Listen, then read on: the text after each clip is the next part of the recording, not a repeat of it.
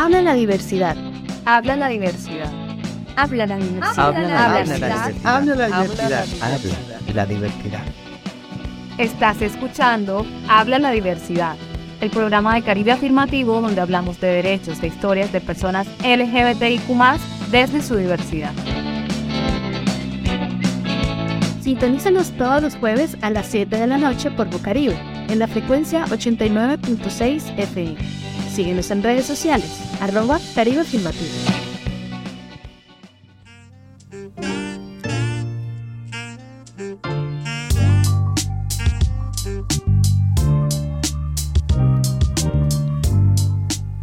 Hola, buenas noches a todos, todas y todes y bienvenidas a otro capítulo de Habla la Diversidad, este programa de Caribe Afirmativo donde nos damos cita cada jueves para hablar de temas sobre personas LGBTIQ, sobre las personas con orientaciones sexuales, identidades y expresiones de género.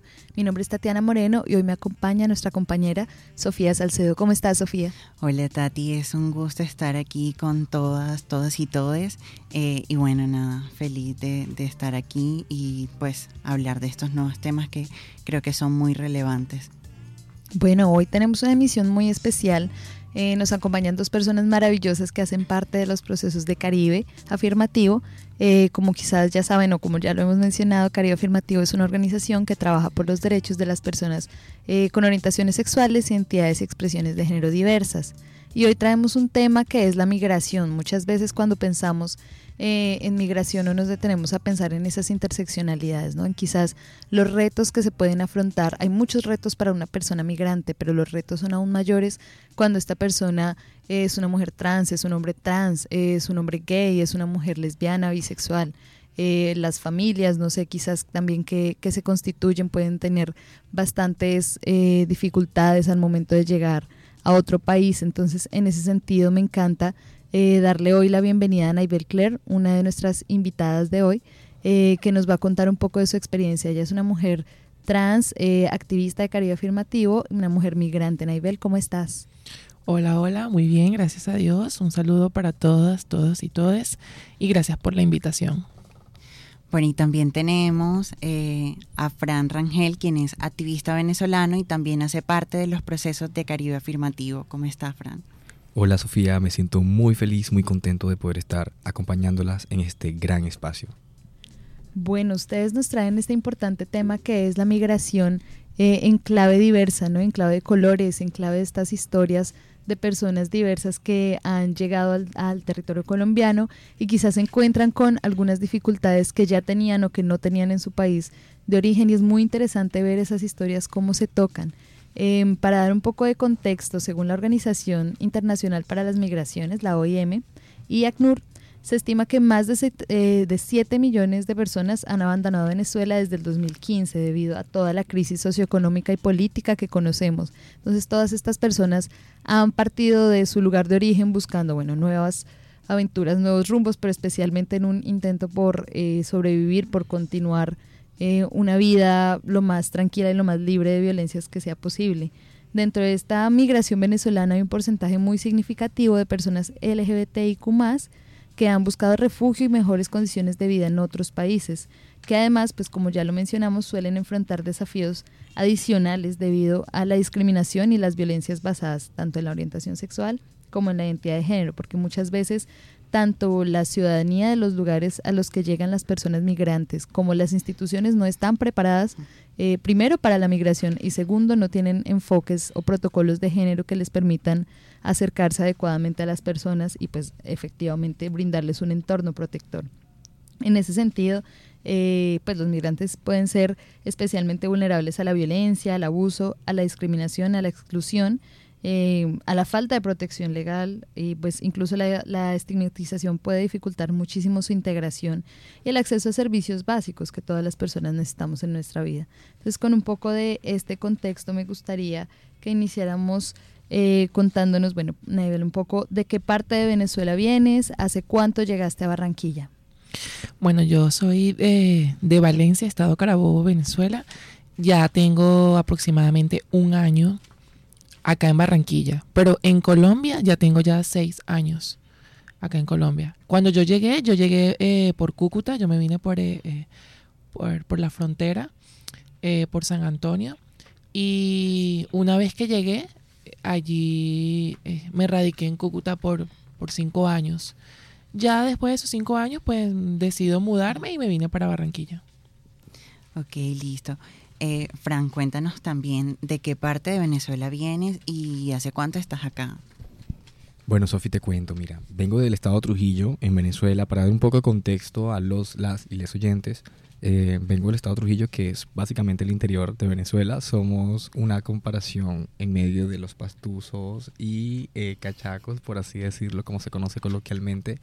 Entonces, digamos que eso ha, ha hecho que un poco asemeje la cultura de donde provengo con la cultura que me ha recibido en Colombia teniendo en cuenta que no vivo en esos entornos, pero aún así, digamos, he podido utilizar esto para poder generar un espacio de inclusión mucho más amigable en medio de todo lo que es el tema de la integración. Eh, llegué a Colombia hace ya casi siete años y hasta el momento solamente he vivido en Barranquilla. Sin embargo, he tenido, por supuesto, la oportunidad de visitar varios lugares en Colombia, que por supuesto ha hecho que conozca más y me enriquezca más en su cultura, en todo lo que tiene que ver con su territorio. Entonces, es básicamente lo que puedo mencionar.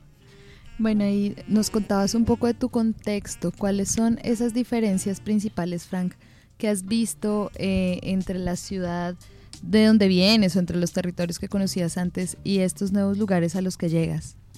Bueno, mira, antes de empezar este espacio estaba conversando con Naibel un poco, como polemizando un poco este tema, y es que eh, yo creo que la similitud que podemos encontrar, o la diferencia en este caso, podría ser un poco en el tema de, del hablar. Sin embargo, yo quiero llevarlo un poco más a la similitud porque me gusta que compartamos este punto en común que es la arepa. Yo quiero problematizar un poco esto. Naibel, a ver, ¿qué opinas tú de la arepa?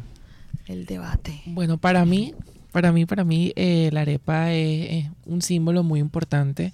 Eh, soy muy venezolanísima, la verdad. O sea, yo estoy como muy arraigada a mi cultura venezolana, muy criolla. Eh, la arepa es muy importante porque crecí desde niña, desde chiquita, la arepa para el colegio, en el desayuno, en la noche. Entonces era siempre algo que hacía presencia durante toda mi niñez y mi adolescencia y bueno, ya la parte adulta. Yo, para mí, yo digo que, que la arepa siempre va a ser venezolana. siempre tenemos esa polémica con Venezuela y Colombia, pero no, pues yo comparto también la, la arepa con Colombia. Eh, cada uno tiene su, su manera de, de, de, preparación, de digustarla. Pero me gustan las, las, similitudes que tenemos como países, no solamente por ser países cercanos, hermanos, sino también en, en cosas muy coloquiales, como por ejemplo yo cuando, cuando llegué, recién llegué aquí, por lo menos para comprar eh, parchita, yo digo parchita y resulta que aquí le dicen es maracuyá. maracuyá. Y eso es algo muy chistoso porque yo siempre pido parchita y la gente me, me queda viendo como que, oye, ¿qué es esto? Y yo, ay, señores, maracuyá. Pero son cosas sencillas que, que pues, son, dan, dan risa, dan gusto, pero son cosas parecidas, pero con diferentes términos, diferentes nombres. Claro, eh, como por ejemplo la lechosa es la papaya. Lechosa. Eh, y el cambur es el banano. Entonces dejo eso por allí un poco para, para, para, hablar, para hablar de cultura general.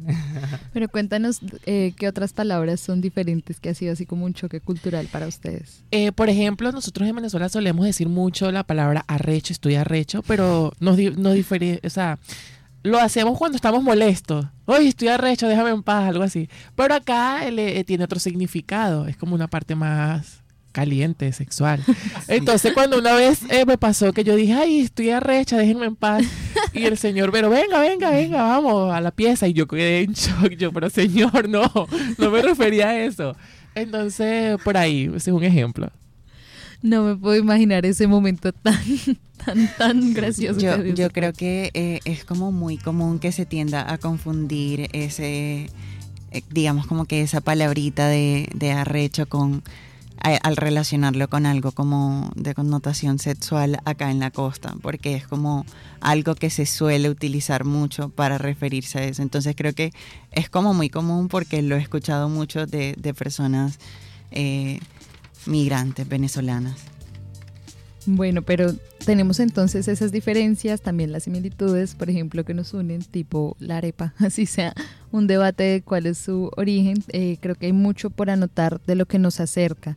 Eh, bueno, Frank, cuéntanos entonces ahora sí un poco, em, quizás, cómo ha sido el llegar, cómo es, no sé, venir de una cultura, si has notado, aparte de, de en la forma de expresarnos, como qué otras diferencias culturales encuentras. Bueno, mira, eh, yo creo que entre las diferencias podríamos hablar de muy pocas, realmente. Digamos que, vuelvo, insisto, lo que hablamos, eh, lo que cambiamos es el acento, pero yo creo que incluso en tema territorial tenemos unas similitudes impresionantes y tenemos unos, unos eh, ¿cómo les llamo a eso? Como unos lugares turísticos que son muy similares a los de Colombia y unos sectores culturales que también se dividen por territorios, como por ejemplo los maracuchos en Venezuela son los costeños y aquí los costeños son los costeños. Entonces, eh, en, en, Caracas son los capitalinos, que creo que no, no se les conocen como más o menos así, tal cual, capitalinos, los gochos, que de allá soy yo, que vendríamos siendo los pastuzos con, con, como, con cachaquito también. Entonces, digamos que ahí es, digamos, la diferencia, pero yo creo que realmente si me, si, me, si, si, me lo preguntas de esa forma, yo encontraría más similitudes que diferencias entre Colombia y Venezuela. Entonces, no sé si Naibel tiene alguna que agregar. Sí, porque eh, digamos como que al venir de partes diferentes, eh, creo que puede haber como un poquito de diferencia respecto a lo que piensa Fran de, de las similitudes y diferencias que hay de, de, pues, de donde tú vienes. Pues sí, pues yo vengo del centro del país. Eh, ahí está ubicado tres estados que vendría siendo Caracas, que es la ciudad capital, está Maracay y está Valencia. Entonces yo soy de la parte del centro del país. El clima a mí sí me ha costado un poquito porque el clima del centro del país es un poquito tropical. En cambio aquí en Barranquilla, uy, el clima es muy caluroso y, y, te lo juro que me ha costado en esa parte de adaptabilidad porque hace demasiado sol, demasiado calor. Entonces muy pocos son las temporadas de lluvia. En cambio, allá en Venezuela, donde yo soy, no se ve tanto eso. Allá las temporadas de lluvia son un poquito larguitas y el calor no es tan intenso como, como el de acá, eh, por lo menos en esa parte.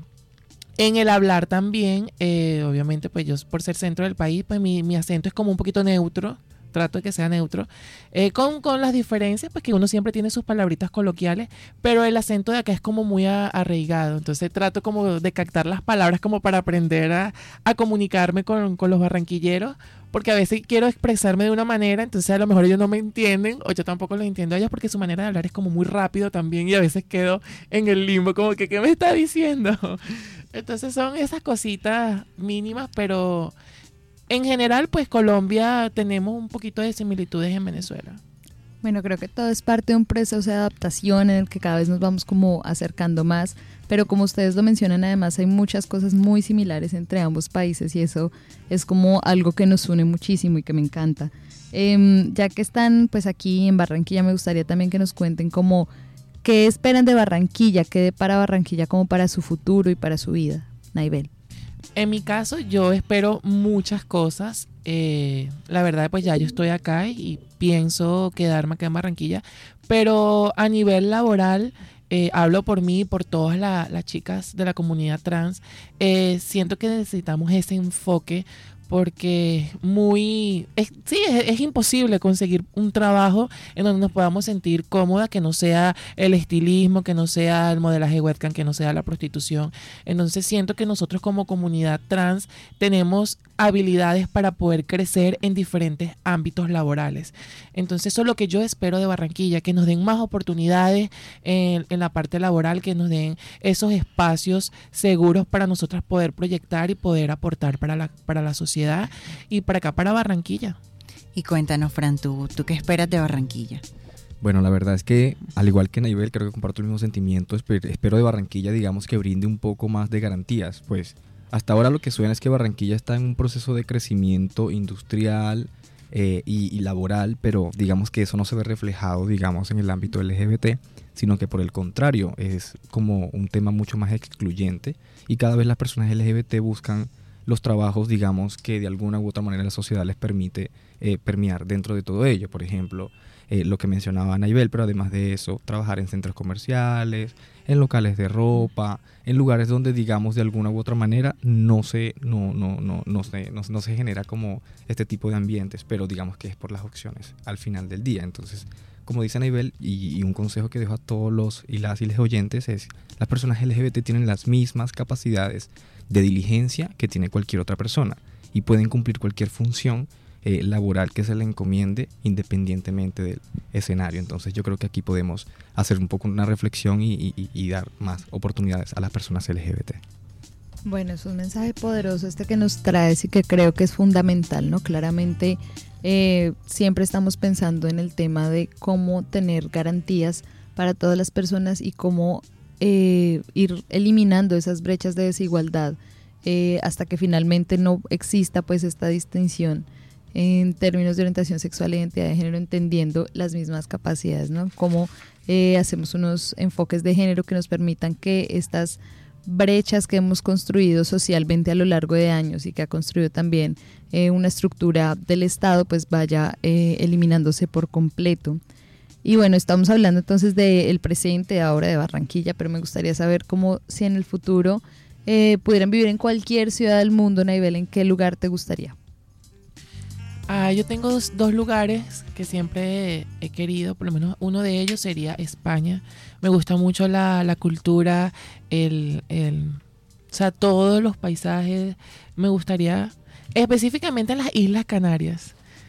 Anda. Sí, me gusta mucho eh, eh, la cultura de allá. eh, y aparte que la, la ciudad, eh, la población es más que todo tercera edad, entonces siempre se respira como esa tranquilidad, eh, es como, como un sitio, como sirve como un retiro espiritual, lo siento de esa manera, porque la población es más que todo tercera edad, porque lo- la, la, la parte jóvenes siempre se van a las ciudades, entonces ese lugar, el mar, el clima, entonces como más tranquilo y me gustaría vivir ahí. Y otro sería eh, la ciudad de Nueva York, me gusta mucho porque es cosmopolita, eh, te da como ese plus eh, a nivel personal, pues siento que uno se proyecta mucho más.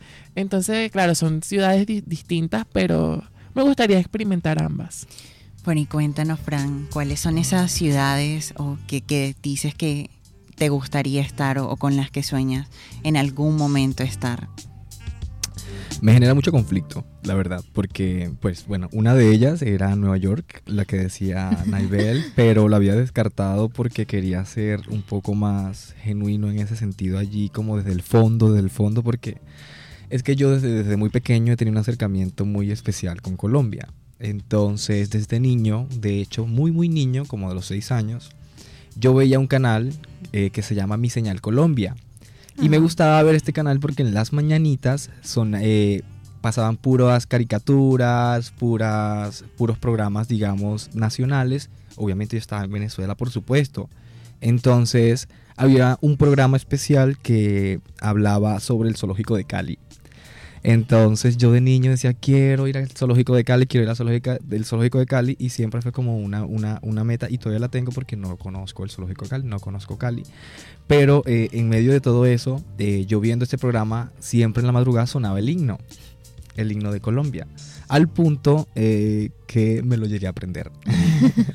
me llegué a aprender el himno de Colombia, claro, es un niño que escucha algo y cualquier cancioncita se la aprende y por supuesto el himno era lo que yo, después de una comiquita venía el himno y otra vez veníamos a ver otra vez los, los animados.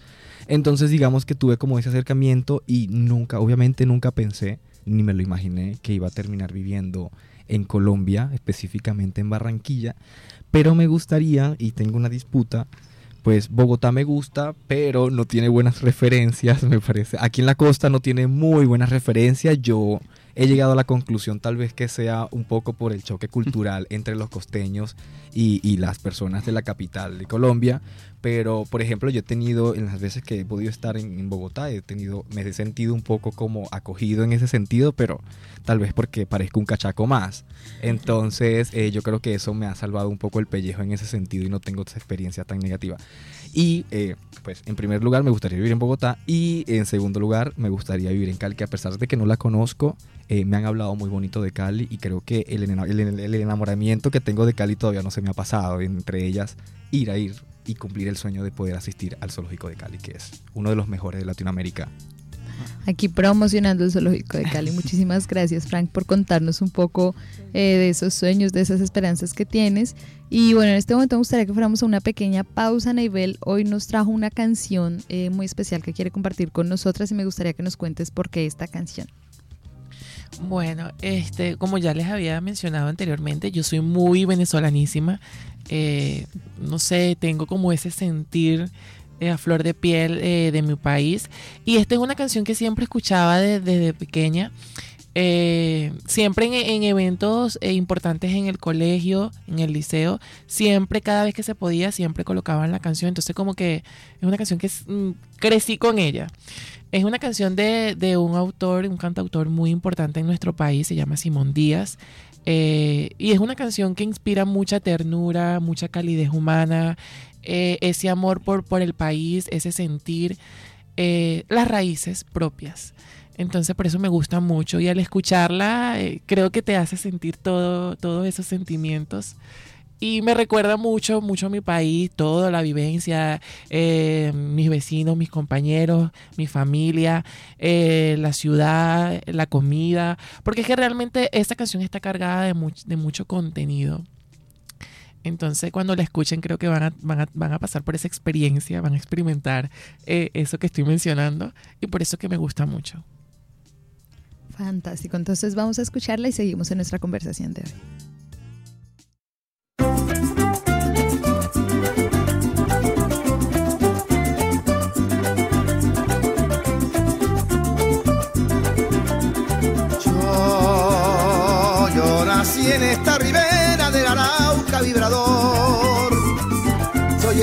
Hermano de la espuma, de las garzas, de las rosas. Soy hermano de la espuma, de las garzas, de las rosas y del sol, y del sol.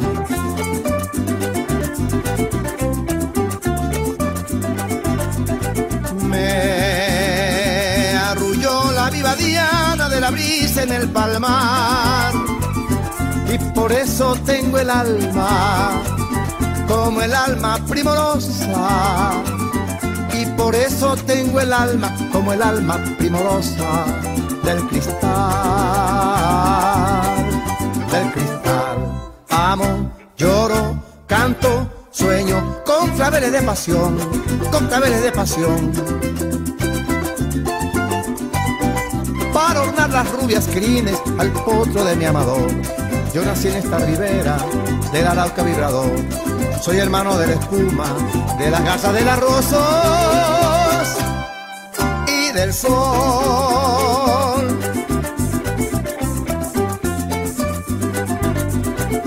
Me arrulló la viva diana de la brisa en el palmar y por eso tengo el alma como el alma primorosa.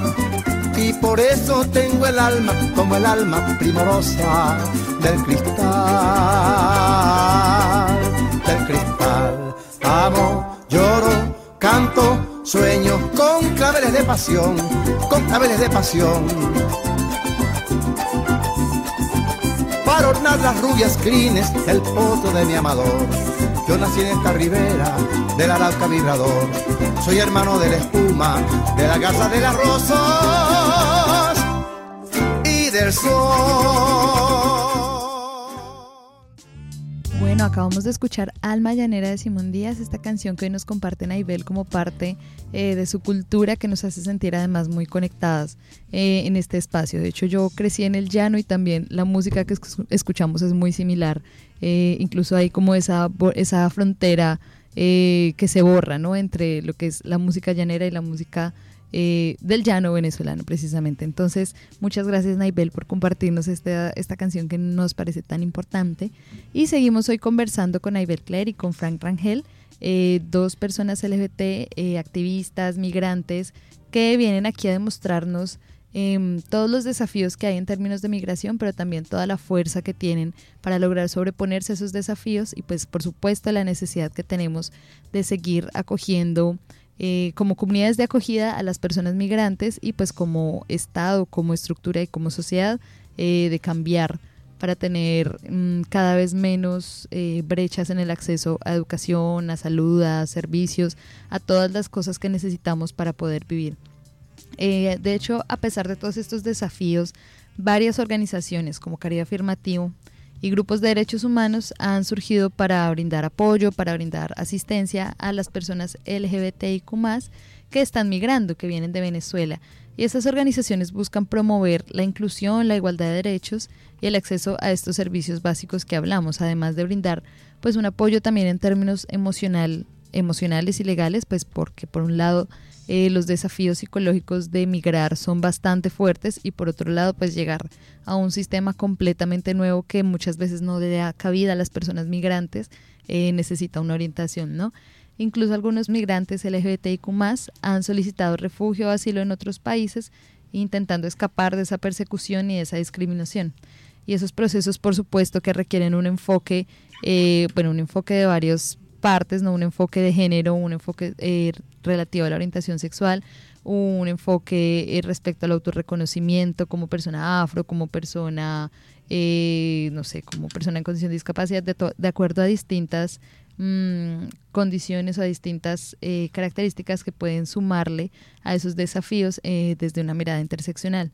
Y para esto es necesario la capacitación y la sensibilización en el contexto migratorio sobre diversidad sexual y de género, esto buscando em, esa inclusión y garantizar ese respeto a los derechos humanos de las personas migrantes, ¿no? que el hecho de migrar eh, trae sus desafíos y que encima pues no tengamos como esa discriminación adicional por ser personas LGBTIQ+. Entonces, Naiven y Frank, muchas gracias por estar aquí. Creo que tenemos eh, Sofía, más preguntas para hacerles el día de hoy. Sí, claro. Eh, yo creo que el tema de emigrar es complejo y acarrea muchos retos y, considero que al ser una persona LGBTIQ digamos como que esos retos aumentan. Entonces, eh, me gustaría preguntarle a, Frank y a Anibel cuáles han sido esos desafíos que representa ser un migrante.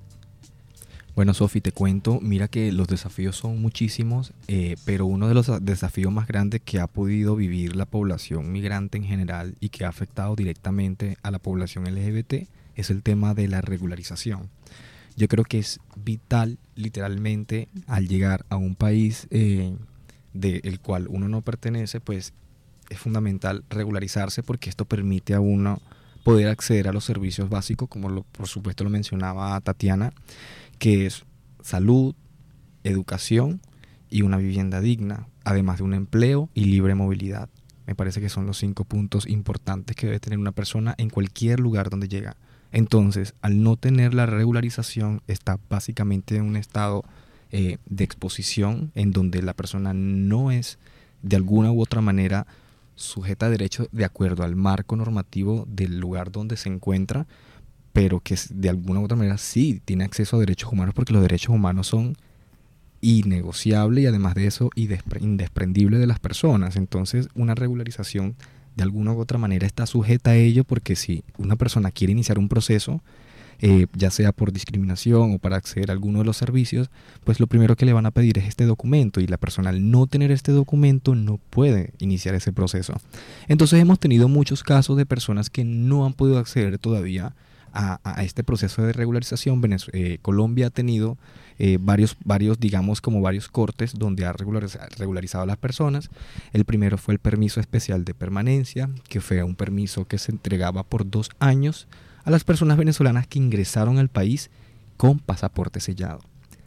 Migración Colombia, por supuesto, pudo notar que muchas de las personas venezolanas no sellaban pasaporte y no entraban con este documento pues debido a que Venezuela no estaba imprimiendo pasaporte. Además de que no estaba imprimiendo pasaporte, aquellos pocos pasaportes que imprimían eran bajo, digamos, contactos, bajo pagos, o sea, tenías que tener plata para poder pagar, digamos, y sobornar de alguna u otra manera para que pudieras eh, acceder al pasaporte, algo que por supuesto es totalmente ilegal, pero de alguna u otra forma se ha naturalizado eh, en Venezuela. Entonces, claro, eso hacía que las personas llegaran a Colombia sin ningún documento, muchas veces solamente con su cédula. De hecho, en mi experiencia personal, yo llego a Colombia solamente con mi cédula de identidad venezolana y, un año después eh, salió el permiso especial de permanencia para aquellas personas que sellaron pasaporte y yo no salí beneficiario, por supuesto, en este primer corte porque no tenía pasaporte. Lo que me obligó a tener que hacer este trámite, tuve que volver a Venezuela, hacer eh, todo este trámite, sacar el pasaporte y volver a ingresar a Colombia. Se saca un, un segundo corte de Migración Colombia para recoger a aquellas personas que habían recién ingresado, pero esta vez con pasaporte de nuevo. Luego eh, corrigieron, intentaron corregir y sacaron una nueva versión del permiso especial de permanencia, pero esta vez RAM. RAM es el, el como el, el, el acrónico de Acrónimo. acrónimo de registro único, perdón, eh, registro administrativo de migrantes venezolanos. Entonces esto se hizo a través de un censo, ahí empezaron a censar a las personas venezolanas, pero mientras hacían este censo, algunas malas personas, por así decirlo, empezaron a regalar la información de que este censo lo estaba haciendo Migración Colombia para deportar a todas las personas venezolanas. Algo que sabemos en el marco legal de Colombia es totalmente ilegal, es decir, no se puede hacer. Entonces, de alguna u otra manera, esta desinformación creció, como todas las desinformaciones, y mucha gente no hizo ese censo. ¿Qué pasa? Que cuando sale el permiso, mucha gente se volvió a quedar por fuera. Entonces, la problemática era de no acabar, de no acabar. Entonces, salieron mecanismos, salieron mecanismos actualmente, para dar un contexto, tenemos lo que es el permiso por protección temporal. Este, digamos, busca dar una respuesta definitiva, aunque los y las oyentes y les oyentes no me ven, hago, estoy haciendo unas comillas, eh, porque eh, es un permiso que le permite a las personas estar por 10 años de manera regular, pero sabemos que 10 años se acaban, ¿sí? Entonces no hay un, un plan B directo para responder, digamos, a las necesidades a las que se van a enfrentar las personas una vez culminen estos 10 años, pero según eh, la Cancillería, Migración Colombia, incluso el gobierno, eh, esperan que las personas puedan buscar otros métodos de regularización definitiva, ya sea para ac- acceder a una cédula de extranjería o, y luego les dé como para acceder a una cédula de ciudadanía. Pero eh, entendemos que hay, un, hay una dificultad aquí y es que no se saben, muchas personas no saben si van a volver a Venezuela o si definitivamente se van a quedar en Colombia. Entonces deja, digamos, entre la espada y la pared a muchas de las personas que aún no tienen definida si se quedan o se van, pero que el tiempo se acaba. Entonces es como lo que quería mencionar acá en torno a esto. Súper importante lo que dices porque es hora de dejar de considerar la migración como un tema temporal, ¿no? Como 10 años y ya, o muchas veces lo que hemos visto es que los gobiernos de distintos países como que se botan la pelota unos a otros, pero no dicen, bueno, ya llegaron las personas migrantes y claramente no, o sea, ya han establecido comunidades, se han arraigado sus lazos, han construido su vida y están aportando al país. Ya es necesario eh, que entendamos que son ciudadanas y ciudadanas definitivas y no están de paso. Entonces esto es un llamado como muy importante a cambiar un poco esa visión eh, de la migración como algo temporal y ya entender pues que tenemos efectivamente una situación real que además nos aporta muchísimo en todas las áreas. Entonces Naibel, también cuéntanos para ti eh, qué desafíos has visto de ser una persona migrante en un lugar nuevo. Por lo menos desde mi experiencia, eh, y bueno, y creo que también la, de todos, de muchos, eh, otro desafío, eh, no solamente eh, como lo menciona Fran, que es la regularización, está también el tema de la adaptabilidad, poder adaptarse a, a, una nueva sociedad, a una nueva ciudad, a una nueva cultura. Entonces eso también pega mucho, personalmente pega y a veces pone a uno, quizás aparte tocamos a veces triste, depresión, porque sí, sí pega el cambio totalmente. También de eso va a la mano el tema de, de, buscar una oportunidad laboral. O sea, por más que uno la busque, uno no la consiga por el tema, si tú no eres regularizado, eh, es imposible. Y también está el tema de que si estás regularizado, igual. Entonces yo también quiero aprovechar este punto para hacerle un llamado eh, a todas y todos que nos escuchan de que ya Migración Colombia ya dio todos estos tipos de permisos para permanecer en el país y hacerle llamado pues a todas esas empresas eh, micro, macro, empresas grandes que nos den la oportunidad de nosotros poder obtener un trabajo laboral porque es que ya nosotros estamos regularizados. Por lo menos en mi caso, la mayoría ya, ya accedemos a, a, la salud, tenemos una cuenta bancaria. Entonces ya, ya poco a poco nos hemos ido, eh, como familiarizando más en Colombia y, y, aunque no tengamos quizás una residencia o una visa eh, permanente, pues por lo menos saben que estamos aquí. Nosotros como, como ciudadanos extranjeros también eh, aportamos a, Colombia cuando vamos y compramos eh, un, impuesto, sea lo que sea, pues nosotros aportamos también como ciudadanos. Entonces el tema laboral es importante que por favor nos den la oportunidad de nosotros poder trabajar y, y hacer esa funcionalidad en la parte laboral eh, productiva de Colombia. También otra, otro, otro estigma también es el tema de, pues, de ser de la comunidad LGBTIQ+.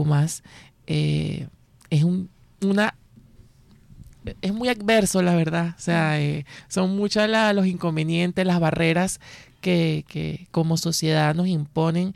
Entonces, sí, es, eso es difícil, no solamente ser migrante, sino ser de la comunidad, eh, quizás a lo mejor no está regularizado. Son muchos, muchos temas que afectan mucho y es así.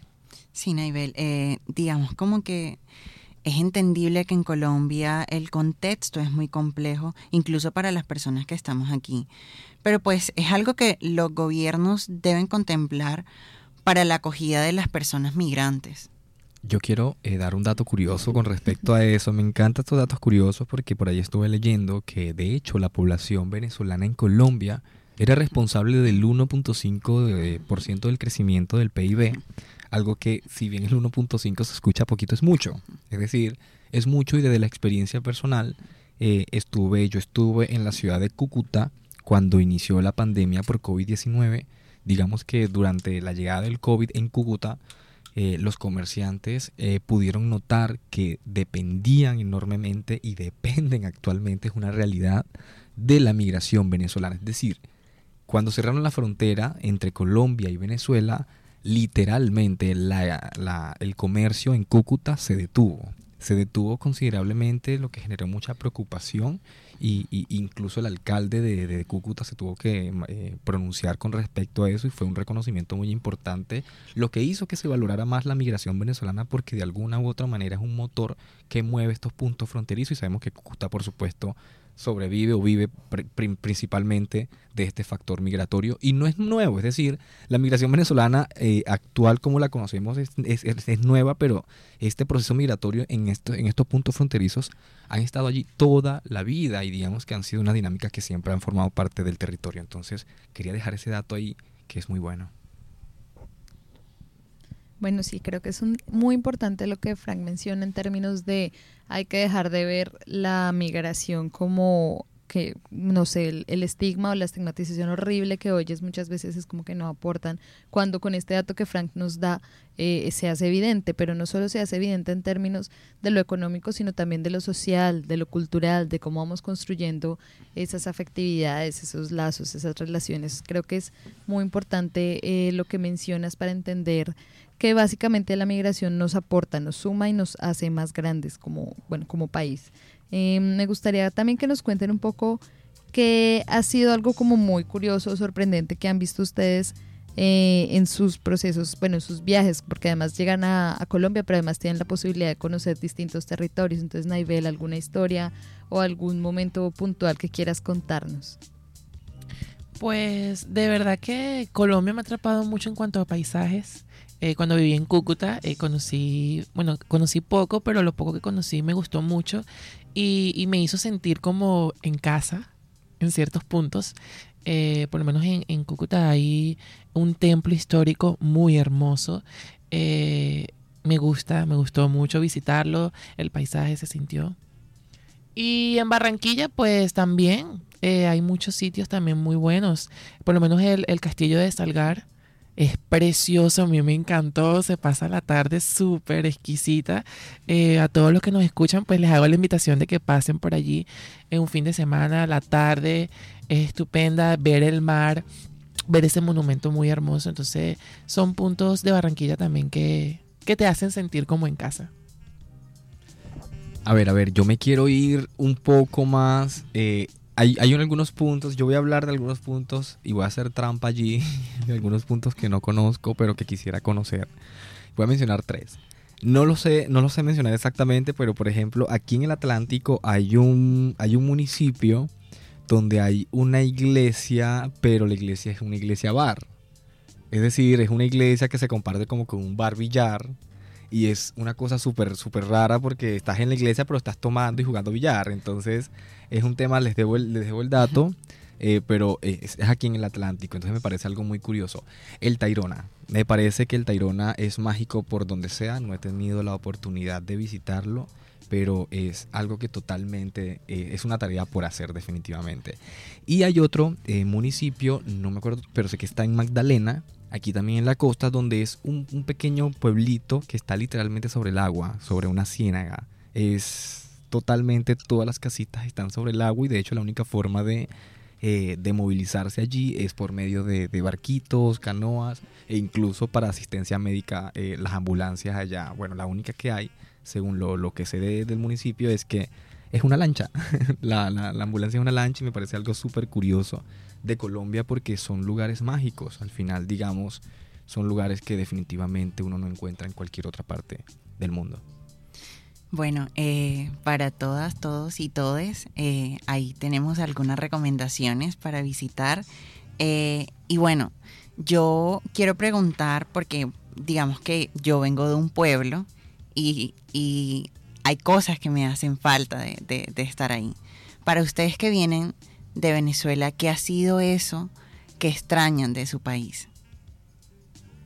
Naibel. Bueno, yo extraño muchas cosas.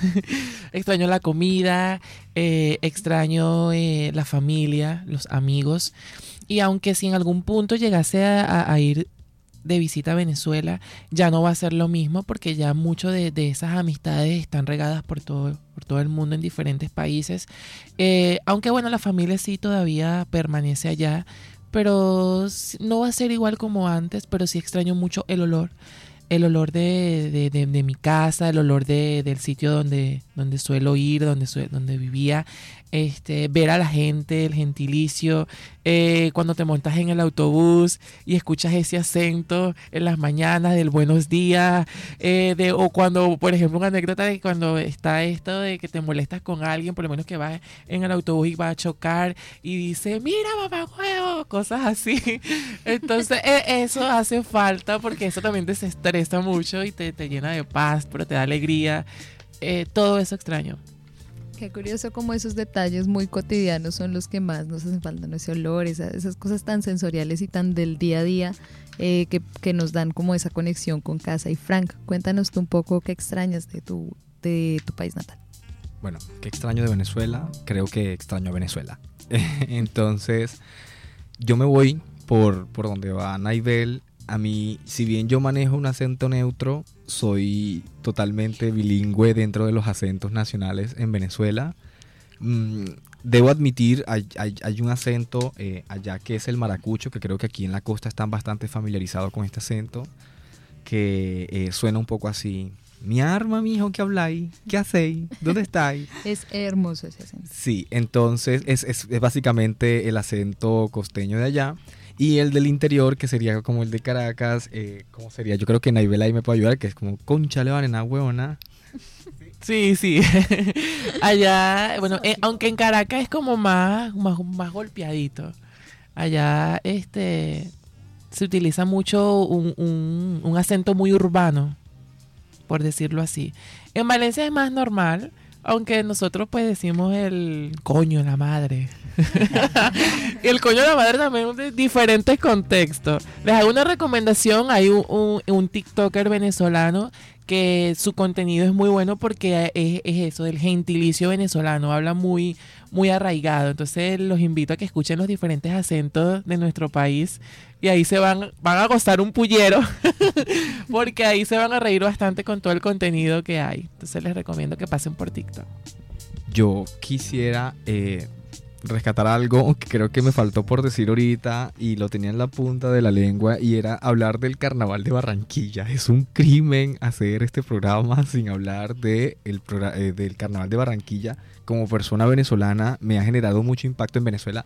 Algo que siempre me preguntan es, ¿en Venezuela celebran el carnaval? Por supuesto, en todo el mundo celebran el carnaval.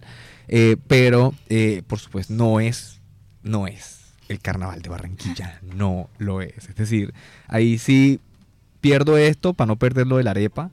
Entonces ahí sí reconozco que Barranquilla tiene un carnaval demasiado apasionado, dedicado, digamos que todo el año a ello. Entonces, digamos que de alguna u otra manera me he apropiado también como de esto del carnaval, lo he aprendido a querer amar. Para mí el carnaval era un desfile y ya Barranquilla ha demostrado que el carnaval es cultura, que es amor, es pasión, es la excusa incluso para, para ser más feliz de lo que ya son felices los costeños. Entonces yo creo que eh, me- tenía como esa deuda aquí en decir que el carnaval me ha conmovido muchísimo en Barranquilla y me volví un fanático más de, de esta festividad.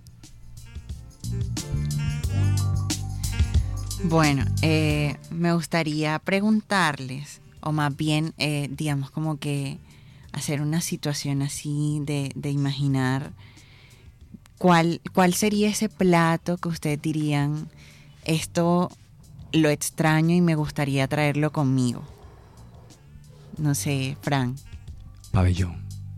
Ay, Dios mío.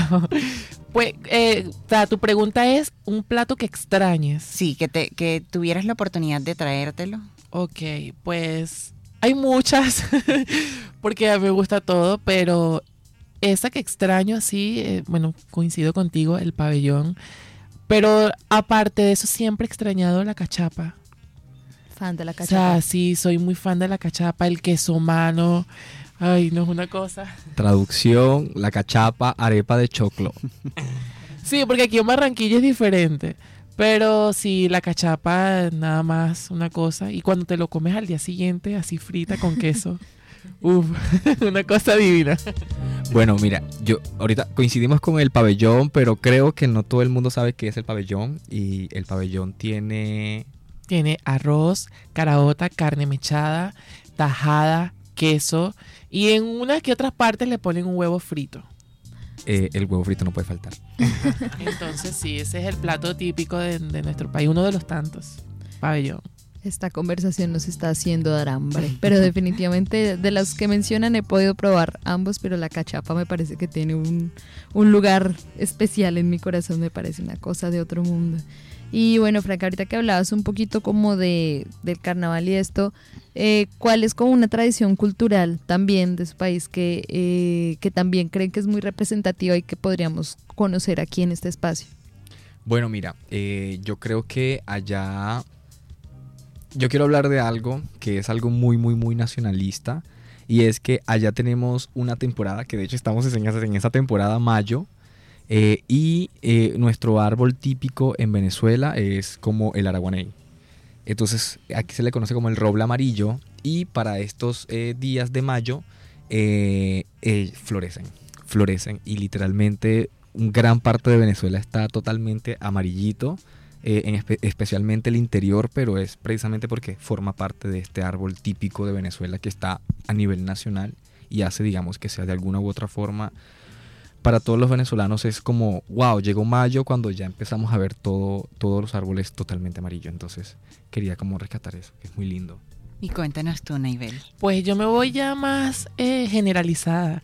Eh, el folclore venezolano, o sea, eso para mí es muy representativo, muy, muy de mi país. Eh, escuchar música folclórica eh, te hace llevar por los llanos de Venezuela, aunque yo no soy del llano, eh, te hace conectar con, con esa parte de- del país y escuchar la música, ver los bailes, eh, las danzas, eso es algo muy representativo. Y lo digo generalizado porque no, no, no, no se necesita un punto focal para escuchar la música folclórica venezolana. O sea, en todo el mes de del año siempre la vas a escuchar, más que todos los domingos esos domingos que, sirven como para el día de descanso del guayao, siempre vas a escuchar por allá una música llanera, eh, entonces que si, eh, bueno, vamos a hacer la parrillita, la cachapa, el pabellón, entonces siempre los sábados la sopa es muy importante, no puede faltar un domingo, entonces siempre va- vas a escuchar esa- e- ese tipo de música, entonces para mí es muy importante el folclore venezolano.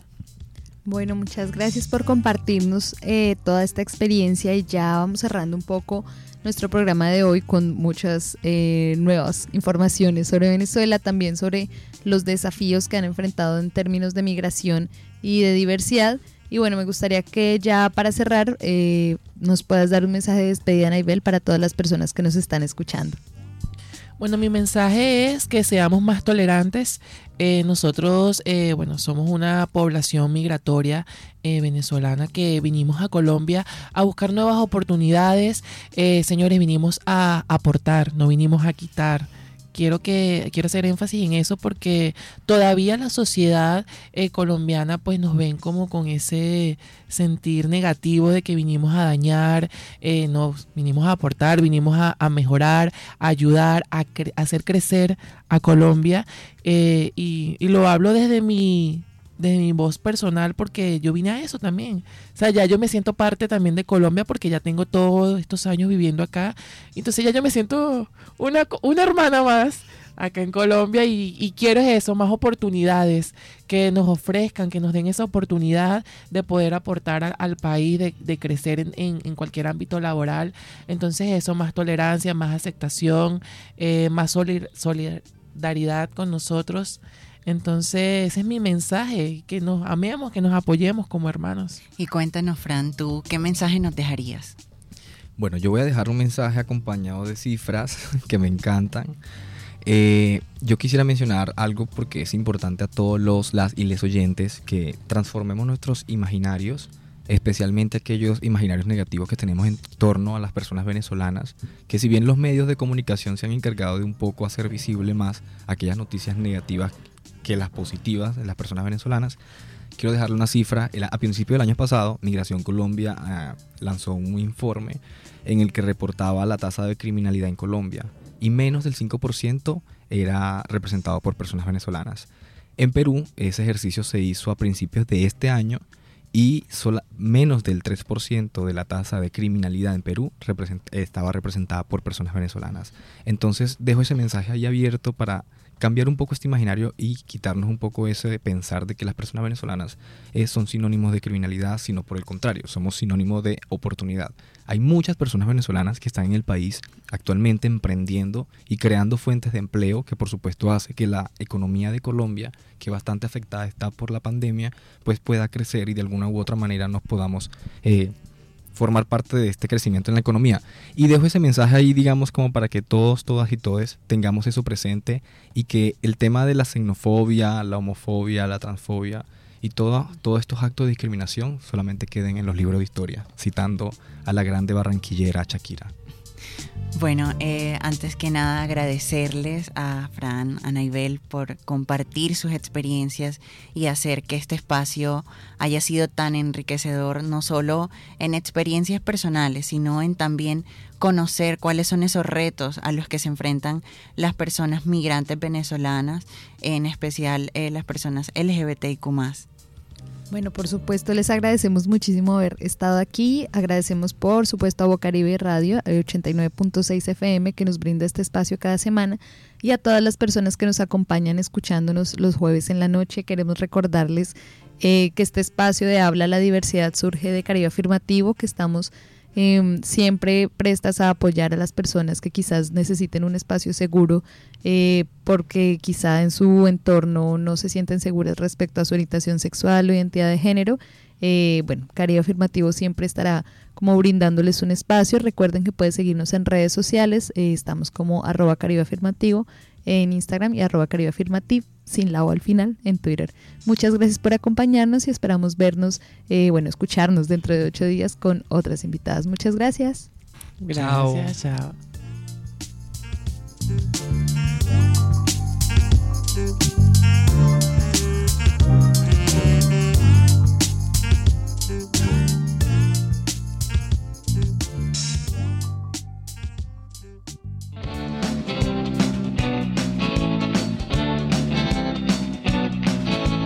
Habla la diversidad.